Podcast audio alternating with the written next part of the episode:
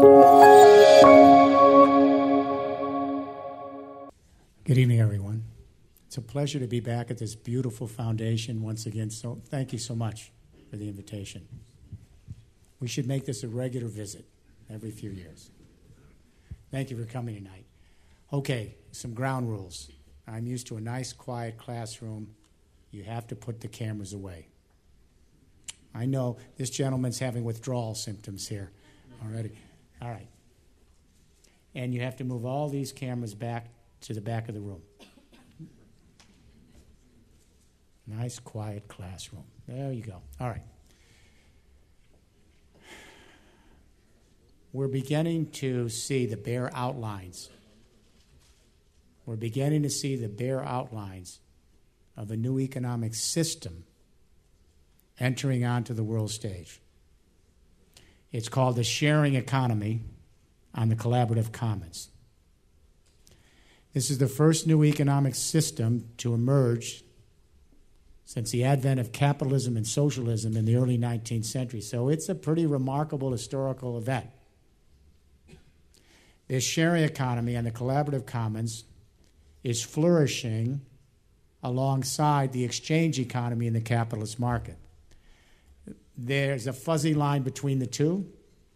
They often benefit each other, and sometimes they're rivals. To the extent to which the capitalist market and the collaborative commons can find an adjustment, an accommodation, both will be the better off. My sense is that by mid century, capitalism is not going to disappear. I make that clear in the book. It's going to be totally transformed by its relationship to the sharing economy on the commons. By mid century, we have a hybrid economy in place part capitalist market, exchange economy, part collaborative commons, sharing economy. But capitalism will not be the exclusive arbiter of economic life by mid century. It's going to be a partner, it's going to have to share center stage. And we're better off with a hybrid economy, with two systems working with each other. The precipitating event for this great economic transformation is something in business we call near zero marginal cost. Marginal cost is the cost of producing an additional unit of a good or service after you pay your fixed costs. What we're beginning to discover for the first time since capitalism was created is a paradox deeply embedded in the heart of capitalist theory and practice we just didn't see before. That is, I teach at the Wharton School. It's the oldest business school in the world, and I teach only the corporate program for over 20 years. So I teach business leaders, and I taught the advanced management program, our CEO program, for 15 years. I'm still there. And we teach our business people all over the world the following dictum. This is the heart of the capitalist theory. Every entrepreneur is constantly be in search of new technologies all the time. Those technologies help the entrepreneur increase their productivity, reduce their marginal cost, as they can put out cheaper products with volume, win over consumers and market share, and bring some nice profits back to their investors. In fact, in classical economic theory, we say the optimum, optimum market is where you sell at marginal cost. The invisible hand of the market, its whole raison d'etre is to increase productivity, reduce marginal cost, and win over consumers, bring back profits to investors. It's just that none of us ever expected, in our wildest imagination, a technology revolution so extreme in its productivity that it might reduce marginal costs for some, not all, some goods and services, making them essentially free, near zero marginal cost, potentially abundant, and no longer subject to profit in a scarce capitalist market system. So here's the paradox. We now know the invisible hand of the market has succeeded because it's moving to its final triumph, which is zero marginal cost, which is the optimum market. The paradox is by getting to zero marginal cost, the optimum market, it's giving rise to a progeny, the sharing economy on the commons, that's partially replacing the capitalist market. It's just fascinating from an anthropological point of view. Let me back up and talk about how economic paradigms are shaped historically. Economists, I must say, have no clue. What I'm about to tell you is not in any business school in the world. Our economists do not study the anthropology of economic history by and large. If we look at the great economic paradigms in history, what's clear to me is there's a common denominator that shapes every great economic paradigm shift. And we haven't had that many. Forager hunter societies, that was most of our time on planet. And then, about 10,000 years ago, early agricultural and pastoral systems. That took up a lot of time. Then the great hydraulic civilizations from Sumeria to the Indus Valley of India and China, based on centralized irrigation agriculture, about 3,000 years ago. The great predatory empires, like the Roman Empire, feudal societies across the world, late medieval market economies, and industrial capitalism. And what we see when we look at all these paradigms is at one moment in history, three technology revolutions come together and congeal in a single platform to change temporal spatial relationships, change economic activity, change the way we understand economic activity in the world. And that is, new communication technologies emerged to more efficiently manage economic activity. New energy sources emerge to power more efficiently economic activity. And new forms of transport emerge to more effectively and efficiently move economic activity. In a sense, these communication revolutions are a prothesis because all of us in a social setting, we need to communicate, we need a source of energy and power to act, and we need a source of transportation for mobility. So let's look at the, the two examples, the 19th and 20th century, very quickly. The 19th century, the first industrial revolution brought together a communication revolution, a energy revolution, and a transport revolution. We went from manual print presses to steam power printing. Fixed costs were high, marginal costs really low. We could put in massive volumes of printing and print it real cheaply and move it. Then we introduced the telegraph. Steam power printing and the telegraph converge with a new source of energy, cheap coal, and a new power technology, the steam engine. Then we introduced locomotives on national rail systems for transport. This allowed us to move from local markets to national markets. And then we had to create new governance patterns called the nation state to govern national markets. And then we had to create the shareholding corporation of modern capitalism because the, the cost in laying down these technologies across wide areas, from the telegraph to railroads, no monarchy could even afford it. So we set up the stockholding companies, and the locomotives, railroads were the first shareholding companies, then the telegraph and other systems. And then we had to create a new business model called the vertically integrated corporate enterprise. An enterprise that could sweep across an entire terrain and put everything under one roof, from resources production, storage, all the way to distribution. Because these vertically integrated enterprises were the most efficient ways to create economies of scale so that we could return all that massive capital to the investors.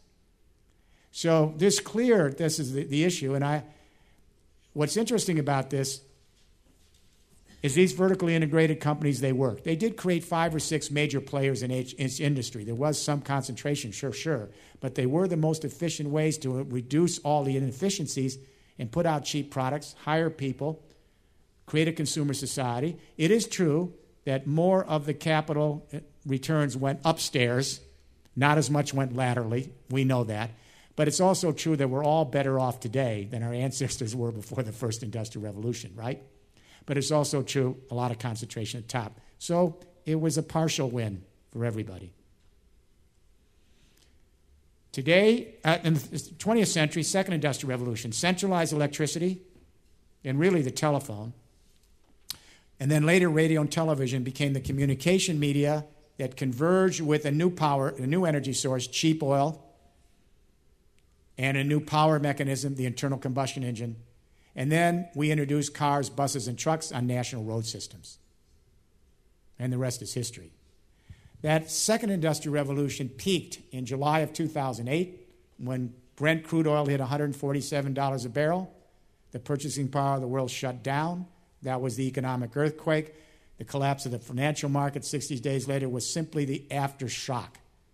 We couldn't keep the debt ridden, credit ridden fictional economy alive when the real economy stopped because everything relies on fossil fuels fertilizers, pesticides, construction materials, most of our pharmaceutical products, synthetic power, fiber, power, transport, heat, and lights, all made out of carbon. So when prices started to move over 90 a barrel for oil, all the other prices have to go up. Between 115 and 125 a barrel, we start to see purchasing power slow down for everything. At $147 a barrel, it, it closed. That started the Great Recession, but it also started the beginning of a long end game for the second industrial revolution. It's clearly dying, it's on life support, and it is never coming back the way we knew it. That's why GDP continues to slow. Unemployment's extremely high among the youth of the world, and the disparity of income continues with more going to the top than out to the rest of the rest because we're not employed. I'll share an anecdote with you. I may have shared this last time, I don't know. When Chancellor Merkel became Chancellor of Germany, she asked me to come to Berlin in the first couple of weeks of her new government to help her address the question of how to grow the German economy on her watch. So when I got there, the first question I asked the Chancellor is Madam Chancellor, how do you grow the German economy, the EU economy, the global economy in the last stages of a great energy era? Fossil fuel prices are going up, up, up. There's a short reprieve in my country with shale gas of about five years and everyone in the industry knows it's a bubble. Even the Department of Energy says the prices go up in 2020. It's a short thing, but everyone bought into the shale gas at one time, the investors. But each deposit only has one little sweet spot. You milk it in 18 months. It's not like an oil well. So the prices have gone way down because all the sweet spots are being milked. By 2019 and 20, our U.S. Department of Energy says the price goes back up. We've milked it. And we already have companies going bankrupt. But that five, six, seven years lost us time because then we put in natural gas fired power plants for backups and we amortize them for 25 years. So fossil fuels are going up, nuclear is going up. The technologies based on these energies, like internal combustion engines and centralized electricity, are moribund. There is no S curve left. We can't get any more productivity out of these old technologies. So let me say austerity, sure. I'm for austerity, actually because I think there's a lot of waste we can cut. Fiscal reforms, market reforms, labor reforms, monetary reforms, absolutely. They're essential. But what I'm here to tell you is they're not sufficient. Because even if you put all these reforms in place, which you're doing, let's say you do it all, if you're still living off a 20th century communication, energy, and transport system of old communication, fossil fuel and nuclear power, and old fashioned transport and logistics, You'll never, ever, ever move this economy.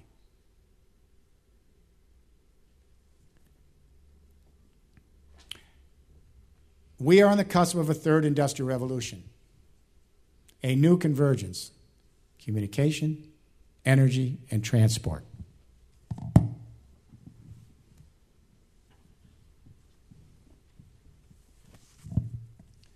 The communication internet that we all use here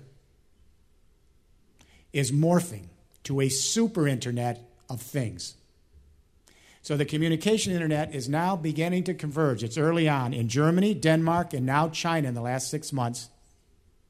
Watch Germany and China. Denmark's great, but it's small. And what's happening now is the communication internet is converging with a very nascent renewable energy internet based on renewables and an automated analytic driven, and soon driverless electric and fuel cell vehicle transport and logistic internet to create three internets in one system. This is the Internet of Things.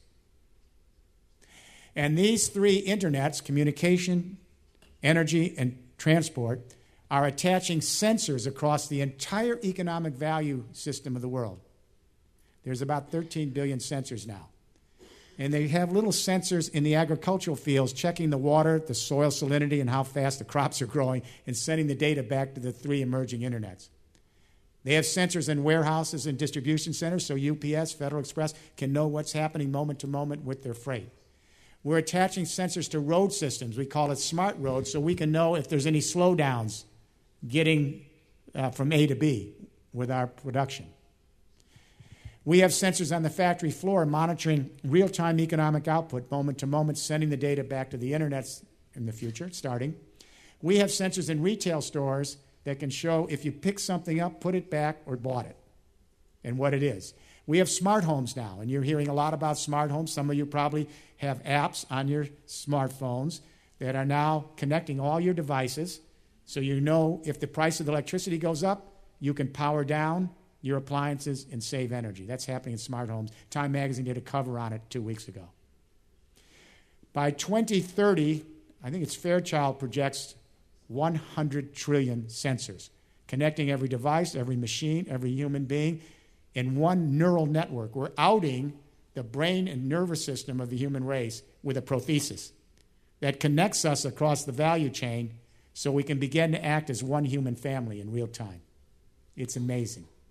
And this system is being put in. There are big players GE, IBM, Cisco, and Siemens They're all laying it down. And many of our companies, uh, we work with two of those companies. My global team is over 100 IT, logistics companies, transport, construction, architecture, and several of these companies. This is a real difficult task.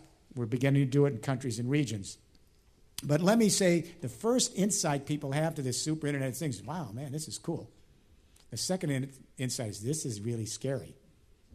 Cool and scary. 100 trillion sensors? What about personal security? What about data security and privacy? What about cyber terrorism? And is it likely that the telecom companies and the cable companies and the power and utility companies and even the Googles, Facebooks, and Twitters might want to monopolize this entire Internet of Things for their own purposes? Let's assume, just for the sake of argument, just for a few minutes, that we maintain net neutrality. And that's the big struggle unfolding in Europe now in the US. The communication internet has been net neutral, meaning any of us in the room, we have a service provider, we buy our smartphone, and we have the same access as everyone else. No one's discriminated or left behind. But now some of these industries want to discriminate on price and end network neutrality and control the pipes. But let's assume we maintain net neutrality, which is a huge struggle over the next 30 years. And let's assume that we can guarantee as best we can privacy, data security, and thwart cyber terrorism on a large scale. Let's just assume it for a moment. What this super internet of things allows us to do is something quite, quite profound. It means all of us in this room and 40% of the human race connected to the internet. Soon the whole human race will be connected because the Chinese have just come up with a $25 smartphone. So if you're making $2 a day, you're going to get one of these within the next 10 years. So that means the whole human race can begin to go up on the super Internet of Things, and all that economic data flowing through the system moment to moment is completely transparent for everybody, not just a few companies. That means we'll all know what everyone else knows.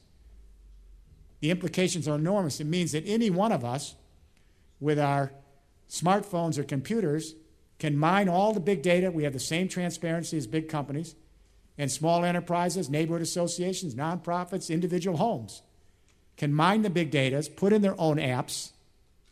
It won't be rocket science. And then use analytics to create your own algorithms, just like Google. And then you can do that to in, dramatically increase your aggregate energy efficiency wherever you are in the value chain, reduce your marginal cost, and put out our own goods and services at near zero marginal cost.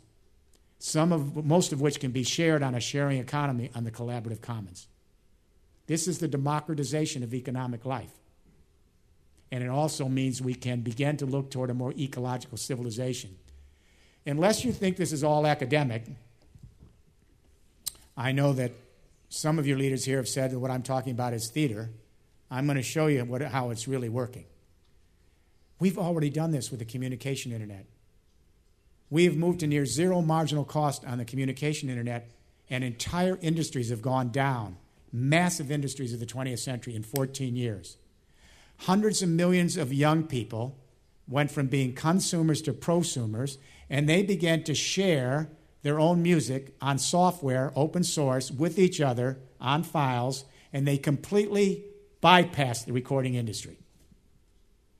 Then hundreds of millions of young people began to produce their own YouTube videos, no copy, no copyrights on it, and they produce them at near zero marginal cost, and then distribute them. Whether you distribute to one person or a billion, it's about the same in price.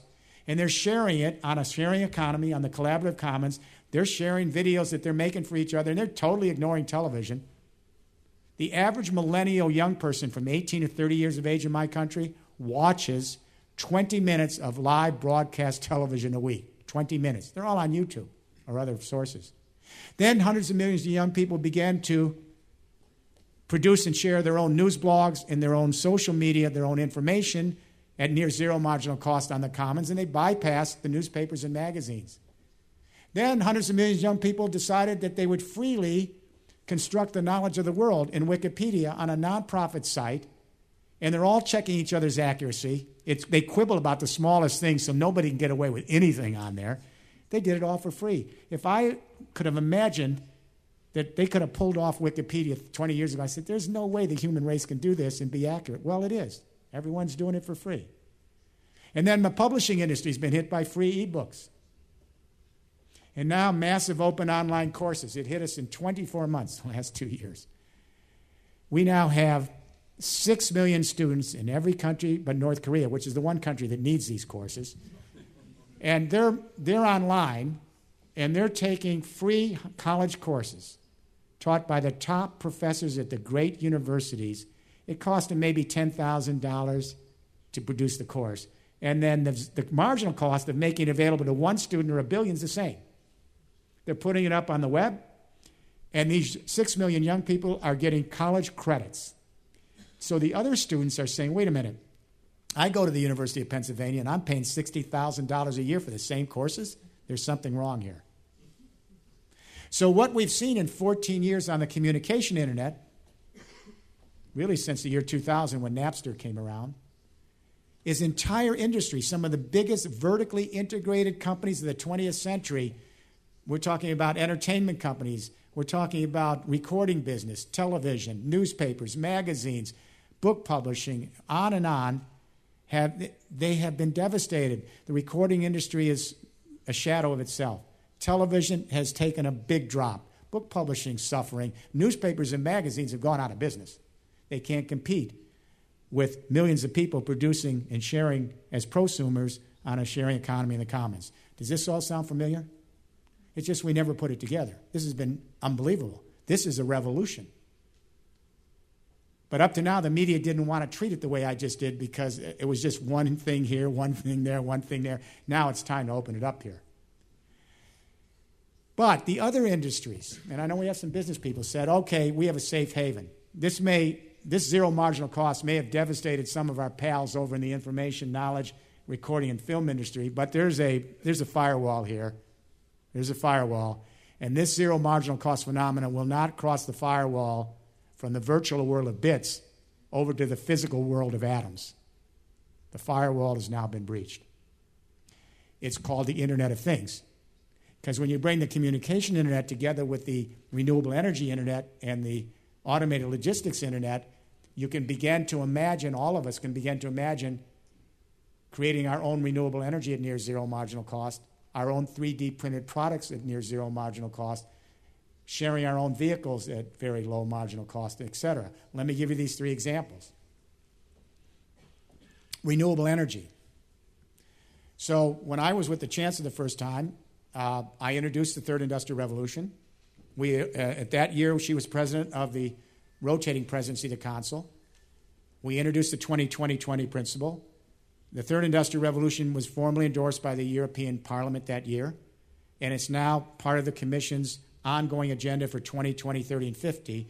And Germany really moved with it because all three parties did this. This isn't about if one party does it, the other party says it's bad. That's infantile. Would you say no to the first industrial revolution or the sixth, second industrial revolution because some other party said yes? So the Greens, the Social Democrats, the Christian Democrats, same page. And that is Chancellor Merkel, the Vice Chancellor now, Sigmar Gabriel, Frank Steinmeier. I know them all. The latter two are buddies. They're all doing it. What are they doing there? Now, let me be very forthright here. I know who a lot of the folks are here. I'm going to say your prime minister says that what I'm talking about is sheer theater and fantasy. He needs to go and visit Germany. And then he needs to go and see what's happening in China. I mean this seriously. I want to applaud him because he has boldly called for a digital Europe and to bring the energy system of Europe into an integrated single market. And he's to be congratulated, regardless of what political party you're in. It's bold. But what I hope he would be doing is be open to understanding it's not just about digitalizing and creating broadband and Wi Fi. Why would you just digitalize the communication internet so that millions of people can share that freely and not digitalize energy so millions of people can create their own green electricity or transport and logistics? If you don't do it all, you stay in the 20th century. So let's look at Germany. This is not theater. Germany is now producing 27% of its electricity as solar and wind right now. It's going to be 35% solar and wind and renewable energy by 2020. They're going to beat that way before then. In May of this year, there was one Sunday, 75% of all the electricity powering the third biggest economy in the world was solar and wind. So much electricity, near free, they had negative prices the whole day. Now, they have problems. The wholesale price is plummeting. And a new study came out that just showed that it's lower than shale gas prices from New York to Cincinnati. The retail price is going up in the short term because they're passing the feed in tariff to the ratepayers.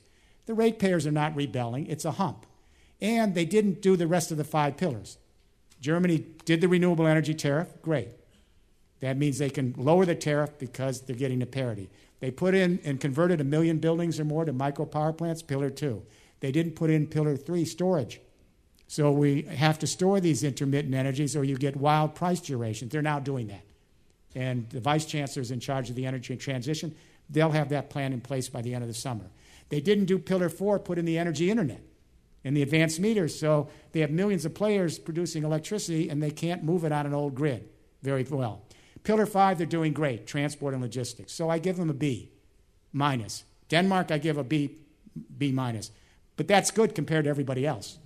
All right? I'm not a great inflator. Everybody else flunks. So, but here's the issue. And this is what I think government leaders need to understand and business leaders. The fixed cost of these new energies are on an exponential curve, just like computer chips. They say it's oh too expensive, it's in the future, won't work. It's already here. With computers, when I was a young guy in grade school, computers cost millions of dollars. Then the exponential curve reduced the price of computer chips. They're now $25 for a smartphone. A solar watt of electricity in 1970 cost almost $70, one watt. Today it's 66 cents. It's going down, and it's called Swanson's Law, like Moore's Law. It's an exponential curve. Wind, the same thing, 20 years. And it's not just my global team's done the numbers, but lest you be skeptical about my team, Ray Kurzweil's team did the numbers. And your government should know Ray Kurzweil used to be head of the MIT labs for all of this. He's now the head of all of Google development. And his numbers are even more optimistic. He says eight more doublings every two years in solar alone, 16 years, we're totally there. It's going to be as cheap as cell phones. It's on the same curve. But the interesting thing is, once you pay back the fixed costs for solar and wind, the energy is near zero marginal cost. The sun does not send the bill, there is no bill. You just have to keep the solar panel clean. That's not too big a job. The wind does not send a bill. You just have to keep the wind turbine clean. The geothermal heat doesn't send a bill. You just have to keep the pump clean. And that's why they had negative prices for electricity that day in May. This is a revolution. So the question is who's producing all the new power in Germany? And did it cost a lot of money to do it?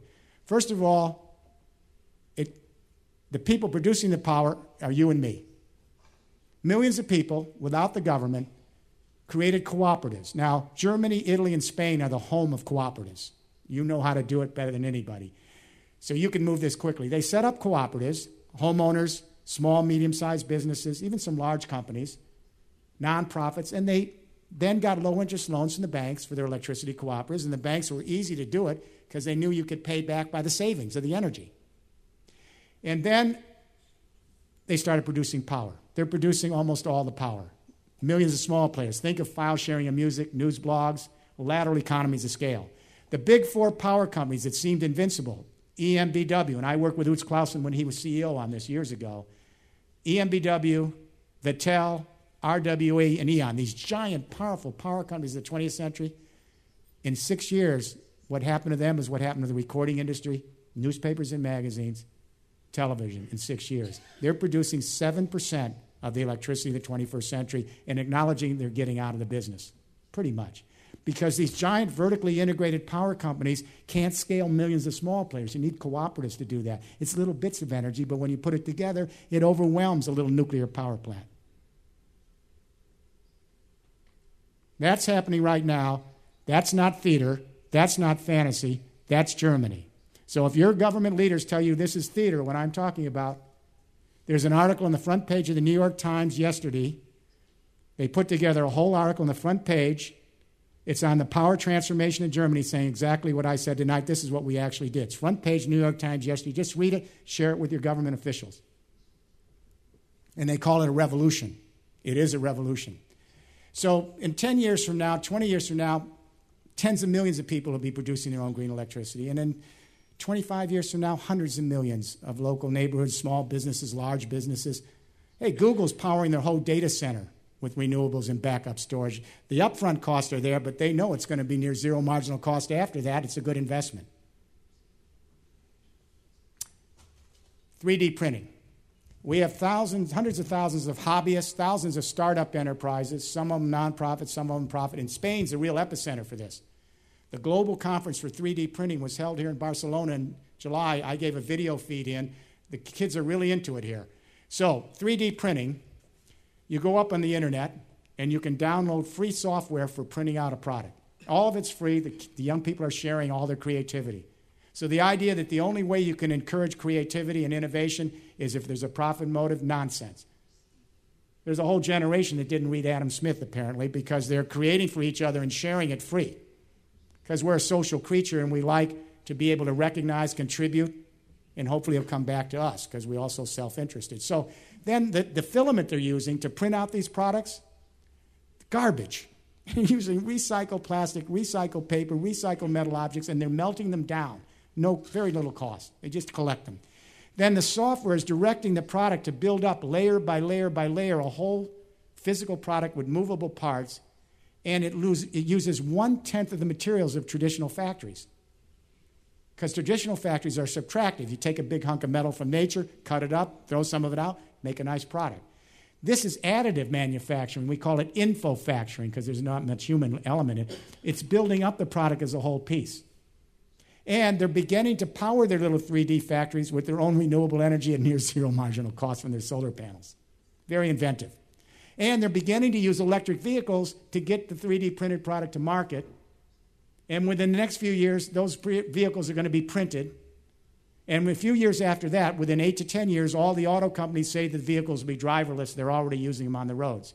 Unless you think the 3D printing is not here, it was just debuted in Chicago this week, my hometown.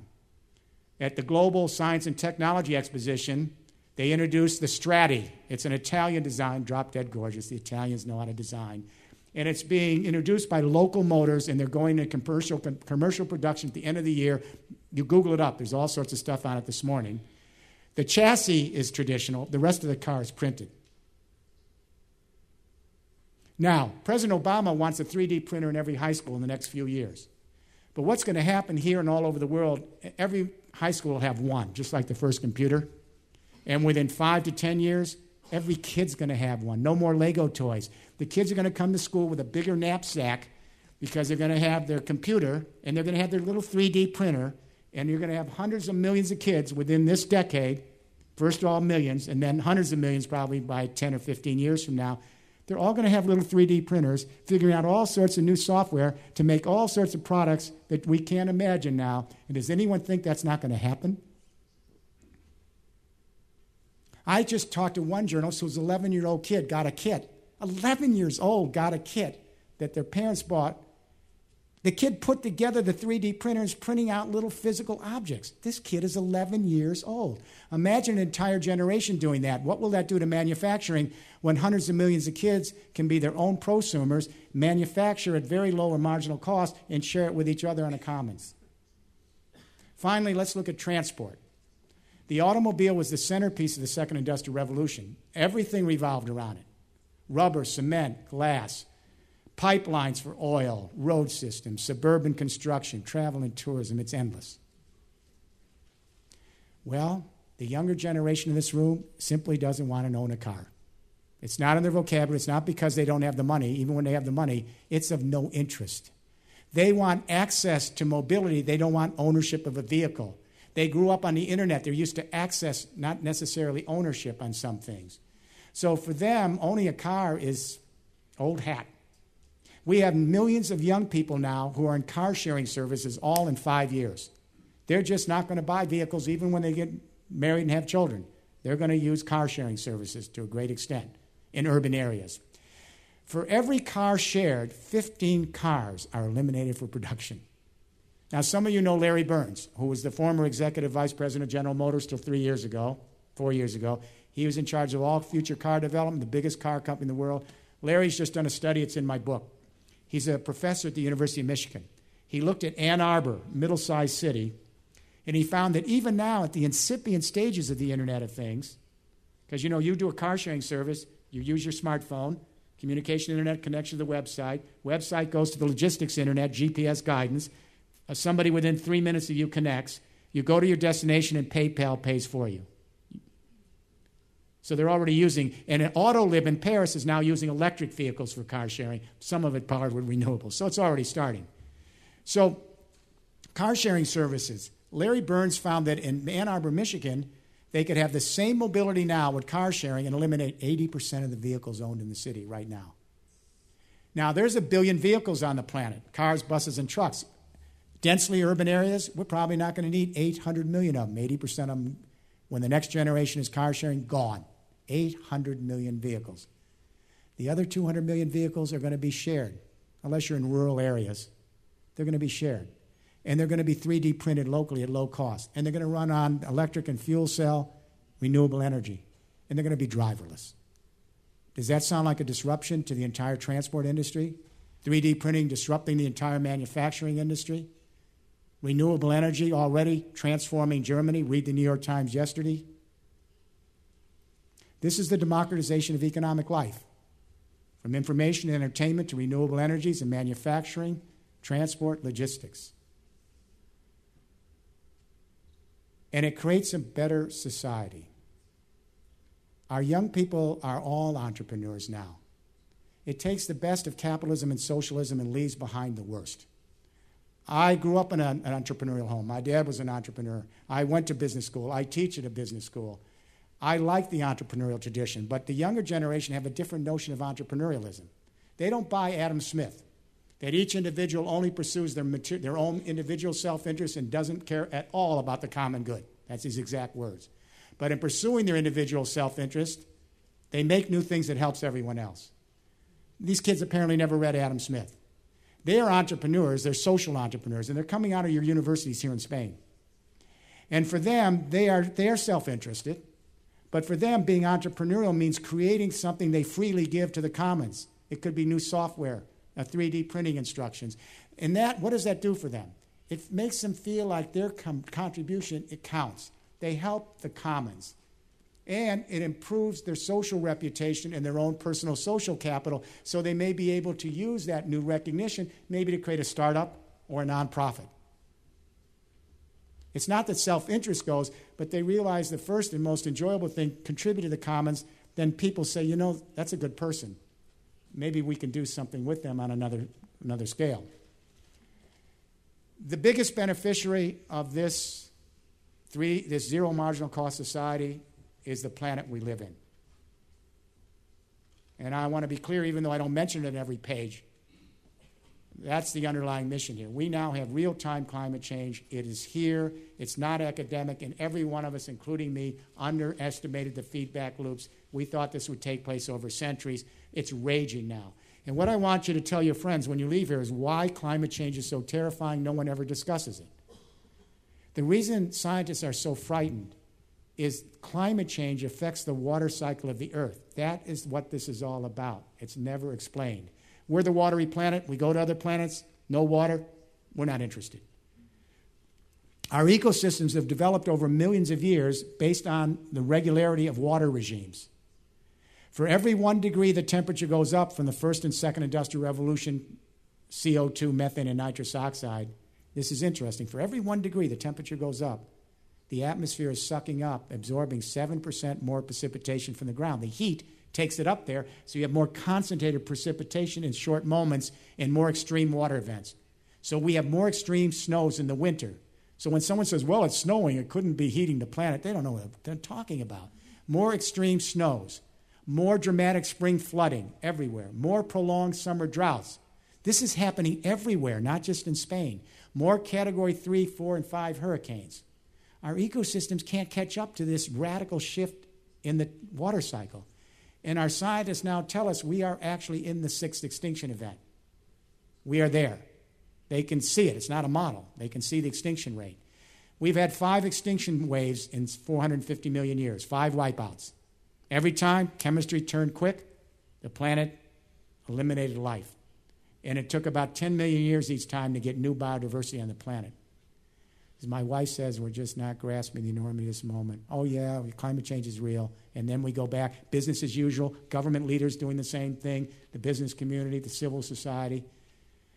What I say today is that there's no guarantee for the human race. 99.5% of all the species that have ever been on this little planet have come and gone. And now our scientists say we're going to lose upwards of 70% of all the life forms on Earth in this century of your children. And we don't know if the human race can exist and survive. The reason, one of the main reason I wrote this book, even though it's all about a new economy and more democratic economy, the zero marginal cost is the ultimate measuring stick to get to a low ecological footprint, hopefully in time to address climate change. Because if we can use the Earth's resources with such great efficiency that it's almost near zero marginal cost to produce, store, and distribute them, we're using less of the Earth. And if what we do produce is shared over and over again on a shared economy in the commons, our tools, our toys, our clothes, our cars, we're using less of the Earth's resources. And if we have an energy internet where everyone can produce their own green electricity, we're off carbon based fuels. If there's a plan B for addressing climate change, I have no idea what it is. If there's a plan B for employing the next generation, I have no idea what it is. And I'd like someone to step forward and tell me what it is. Go back to the 20th century, shale gas, nuclear, old engineering technologies? I don't think so. Finally, let me talk about employment. You got a whole generation of young people here. They're at home with mom and dad, and they're overqualified, and they're not working, and they can't even have families. And this is not just in Spain, this is happening everywhere. This is a great shame for our generation. And what I want to say to you in Spain you can move a third industrial revolution forward tomorrow morning and put everyone back to work. And yes, you have the money to do it. And if a politician tells you we don't have the money, it's not true. I'll talk about it in a minute. In the long term, we are automating all of the employment of society. I wrote a book called The End of Work on this in 1995. And The Economist was nice enough after saying we don't know about Rifkin here. In 2011, they came back and said, spot on. I was a little conservative. We've automated the factories. We're automating the white collar service industries. Now we're automating the conceptual workers. We don't need all the lawyers, the accountants, and the radiologists. We've got analytics and algorithms. So we're beginning to automate the capitalist market so we can keep the marginal cost lower and lower. All right? But then it eliminates a lot of workers who have to buy the products, et cetera. In the short to midterm, though, we have one last silver lining for two generations, 40 years of massive, massive employment to create the smart system that Cisco, IBM, GE, and Siemens want.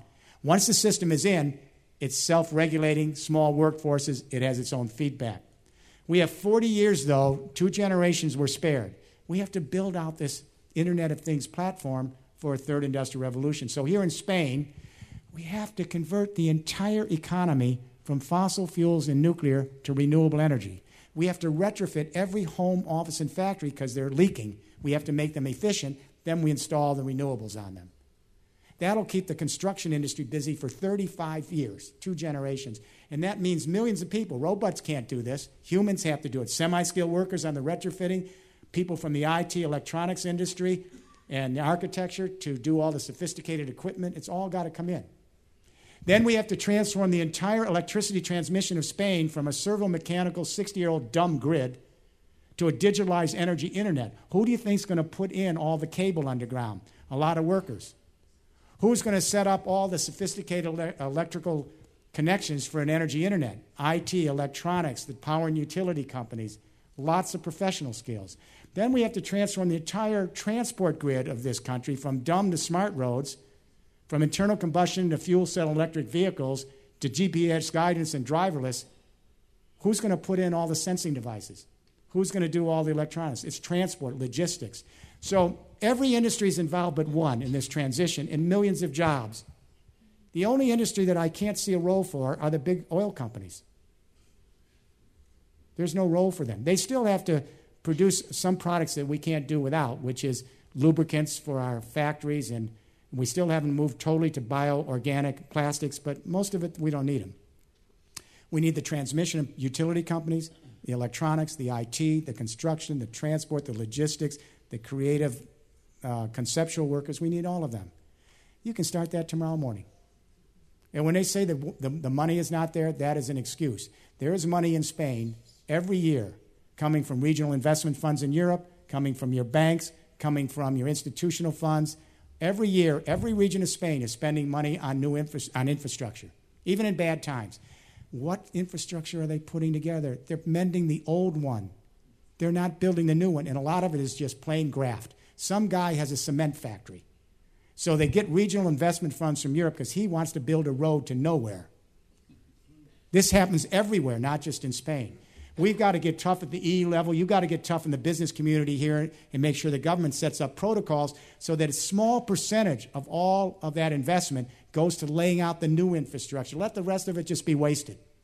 You could do that tomorrow morning if you have leadership in government and the business community to set up codes, regulations, standards, and protocols.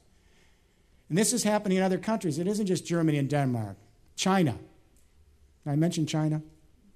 You won't believe this. I, I didn't have a lot of hopes for China for all the reasons, you know. So, by sheer circumstance, what happened, uh, the last book came out in China. All of a sudden, I was with a Chinese business leader in Munich. She said, You know what's happening to your book? I said, I have no idea. I don't work in China. The government took up the book. There's now 500,000 copies in print. The reason is someone named Wang Yang, who was the president of Guangdong, the biggest industrial region, he read the book. And he said to everyone, he was on a 25 person Politburo. He's now the vice, chair, the vice premier of the economy on the Central Committee. Then, unbeknownst to me, the new premier, Premier Li, he put out his official biography, and there it was. I was there at Christmas my wife. I said, You won't believe this. He said he was a fan, had just read my book, and instructed the central government of China to begin moving on these central themes. Somebody in Germany, I found out two months ago, slipped him the book. It's just luck. It might not have happened. But then I went there last September. I met with Wang Yang, the vice premier. I met with all the government leaders in the business community. And to show you they mean business, 11 weeks later, the Chinese National Grid announced an $82 billion four year initial commitment, four years, 82 billion, to lay out the energy and internet across China so millions of Chinese people can produce their own solar and wind electricity and send it back to the grid. And the plan is to join it with the communication internet and the evolving analytic transport and logistics internet to create a super internet of things across China and then hopefully work with across Asia. Is this theater? Your government says this is all fantasy. It's not. But what I'm saying to you, you made a wrong turn. You were head to head with Germany on moving this, and then you reversed the whole thing and went to shale gas and oil and back to the 20th century. But German expertise is not the only one. Spain has the same business acumen, expertise, talent in every one of these industries. Spain, France, Germany, and Italy have to join together to move this out into the EU. Germany can't do it alone. This is not utopia. I don't believe in perfect anything. I'm often critical of technologies. This is just a better journey for the human race. Because if we stay on this journey we're on, it's going to lead to nowhere, and that leads to cynicism and despair, and then bad things happen. This is a moment where the older generation has to join with the younger generation, and the internet generation is ready to do everything I've said here. Got to open up the door, get some fresh air, talk to your government leaders. Again, your prime minister is to be congratulated. He wants the digital Europe. That's great, and he's really pushing it. He's joined with others to call for an energy market, so he's got two wins here. Try to convince him to reverse course, or at least then do it in the business community and put in the entire Internet of Things because otherwise you're going to be stuck with broadband and Wi Fi, and the rest is in the 20th century. That ain't going to move you. Last thought. Our kids are coming home with biosphere consciousness. Not all of them. I know there's still tribal wars being fought and religious wars being fought and ideological wars with nation states like Russia. All that bad stuff's here. But if you just distance yourself, this younger generation is getting connected. They're Skyping in global classrooms together. They're doing their assignments across countries. They're, they're on Facebook communicating with each other. They're, they're gossiping on Twitter all over the world. They're beginning to see the human race as an extended family. And these, some of the younger people are starting to begin to see our fellow creatures as part of our family. And they're beginning to realize that our real community, the indivisible community, is the biosphere we live in, from the stratosphere to the oceans, where life and chemicals interact to maintain life and they're coming home to mommy and daddy, 12 year olds, and they're saying, Why are you using so much water in the bathtub? Why is the TV on? No one's using it. We're wasting it. Why two cars? Can't you car share one? Or the one I love is, Why did this hamburger appear on my plate? We really got 12, 13 year old kids who understand that that hamburger could have come from a tropical rainforest. They, then they had to destroy the trees to graze the cow. And then all the rare animal and plant life in those trees, they go extinct. And then the kids understand if the trees are destroyed to graze the cow for three inches of topsoil for the burger, the trees aren't there anymore, so they're not absorbing CO2 from industrial activity. The temperature of the planet goes up. And that means more floods and droughts, and some farmer 10,000 miles away, she can't feed her kids. They're learning ecological footprint. This is a sea change. They're learning that everything we do uh, intimately affects everybody else, not just ourselves, the human race, and all the creatures that live on this earth. And that our personal well being is completely dependent on the well being of the whole system. This isn't some dream, this is the reality of biology.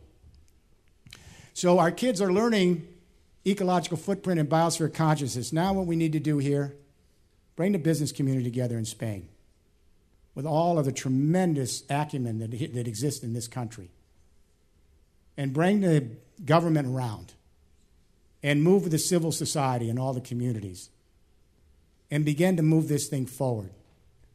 I don't want to have to come here in four or five years from now and we're still where we are now. Move it.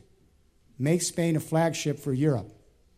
And one thing I've learned is Spain is a flagship for the Americas. One of the things I've learned is all the Americas, from Mexico to Chile, everyone thinks they look to the United States.